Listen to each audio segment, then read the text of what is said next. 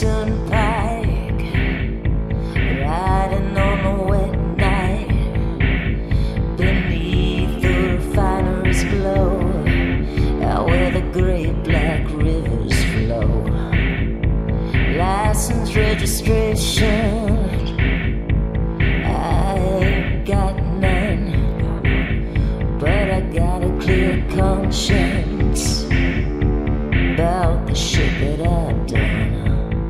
Eine Geschichte übers Geschichtenerzählen und über Islands Sprung in die Moderne. Davon erzählt der Roman 60 Kilo Sonnenschein meines isländischen Lieblingsautors Hallgrímur Helgason. Hallgrímur Helgason, nice to meet you. Great that you are on my show with your dog Luca as well. Now we have to talk about Lassen Sie uns über ein Thema sprechen, das mir sehr am Herzen liegt. Warum ist Island ein ideales Land für Glatzköpfe? Weil Island selbst quasi Glatze trägt. Sie sehen ja, es gibt hier keine Bäume. Hier wächst nichts. Deshalb mögen wir Glatzen. Alle unsere Helden waren glatzköpfig. Sie beschreiben in Ihrem Roman, dass die ursprünglichen Besiedler Islands vor einem König in Norwegen flohen, der ausgerechnet Harald Schönhaar heißt. Genau. Wir flohen, wenn man so will, vor dem Haar. Und wir ließen uns hier in diesem Land nieder, das bei unserer Ankunft noch von Bäumen bewachsen war. Wir haben die recht schnell abgeholzt. Und jetzt ist alles kahl. Wir mögen das, denn uns gefällt es, wenn wir von unserer Haustür aus diese Landschaften genießen können. Das erweitert sozusagen unseren Geist. 60 Kilo Sonnenschein spielt an der Wende des 19. zum 20. Jahrhundert. Sie erzählen die Geschichte eines Goldrauschs oder eigentlich eher eines Silberrauschs, denn Silber ist die Farbe des Herings. Wie kam es dazu? What is this about? Ich wollte die Geschichte eines Landes erzählen, das aus finsteren Zeiten herausfindet. Island war im 19. Jahrhundert bettelarm. Völlig isoliert vom Rest der Welt. Das war wie tausend Jahre Einsamkeit. Und ein kleines norwegisches Fischerboot, das auf Heringsfang hier vorbeikam, hat diesen Bann gelöst. Plötzlich entdeckte man diese Goldmine in Form des Silbers der Meere. Einige Menschen wurden über Nacht reich. Mit einem Mal gab es Jobs. Man konnte in den Geschäften mit Geld bezahlen. Vorher herrschte überall Stagnation. Wer auf einem Bauernhof arbeitete, saß da für den Rest seines Lebens fest. Ein Teil der Bevölkerung lebte praktisch in Sklaverei. Die Ereignisse, um die es in meinem Buch geht, befreiten die Menschen und öffneten Island. Davon wollte ich erzählen, wie wir die Kälte, die Nässe und die Dunkelheit überwanden und in die Moderne gelangten. Andererseits zählt zu den faszinierendsten Charakteren in ihrem Roman ein Vagabund, der kreuz und quer durchs Land reist und den Namen 60 Kilo Sonnenschein trägt. Was ist das für ein Mensch? What does he do? Er ist ein Obdachloser. Ungefähr ein Drittel der Bevölkerung musste sich bei Bauern verdingen. Wer das nicht hat, stellte sich außerhalb des Gesetzes und musste durchs Land ziehen und sich am Ende eines jeden Tages eine Mahlzeit und eine Bettstatt erbetteln. Manche dieser Menschen entwickelten sich zu richtigen Entertainern. Sie erzählten Geschichten, rezitierten Gedichte und sangen Lieder. Und einer dieser Leute kommt in meinem Roman auf einen sehr armen Bauernhof. Und weil er die Leute unterhält, ist er überall willkommen. Weil er mit seinen Liedern ein wenig Sonnenschein in die düsteren Existenzen dieser Menschen dringen lässt. Verkörpert diese Figur die Künste insgesamt? Naja, die Kunst. In früherer Zeit gab es solche Leute.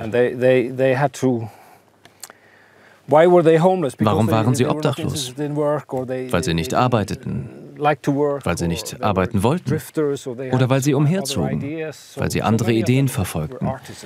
Und viele von ihnen waren in gewisser Weise Künstler. Das Leben auf Island war so schwer und wie Sie sehen, gab es nicht so viel Land, das man bewirtschaften konnte. Deshalb gab es auch nur eine beschränkte Zahl von Bauernhöfen. Alle Menschen mussten nun aber auf diesen Bauernhöfen leben. Uh, Und wenn man da Knecht oder Magd war, durfte man nicht heiraten und durfte keine Kinder haben. Und manche Menschen waren so arm, dass sie keine weiteren Kinder ernähren konnten. Deshalb existiert hier diese furchtbare Tradition, Kinder auszusetzen. Mhm. Damals die Methode der Geburtenkontrolle. Ja. Stellen Sie sich mal vor, wie das ist, wenn eine junge Frau ihr erstes Kind zur Welt bringt und es dann draußen im Schnee aussetzen muss. Furchtbar. Und meine Figur im Roman, jener Vagabund, wurde auch ausgesetzt, hat aber überlebt. Und deshalb repräsentiert er all die Unsichtbaren, die wir verloren haben. Wäre Hadgrimur Helgason 100 Jahre früher zur Welt gekommen, was wäre aus ihm geworden? Wahrscheinlich ein Pfarrer. Das war damals die einzige Möglichkeit für Leute, die nicht auf den Kopf gefallen waren. Natürlich meistens Männer. Wenn man gewisse intellektuelle Fähigkeiten aufwies, gut im Lesen und im Auswendiglernen war, wurde man nach Kopenhagen geschickt. Der einzige Beruf, der einem damals offen stand, war der des Geistlichen. Wir hatten ja keine Anwälte, es gab keinerlei urbanes Leben, es gab nur diese Bauernhöfe. Die Schlausten wurden also Pfarrer.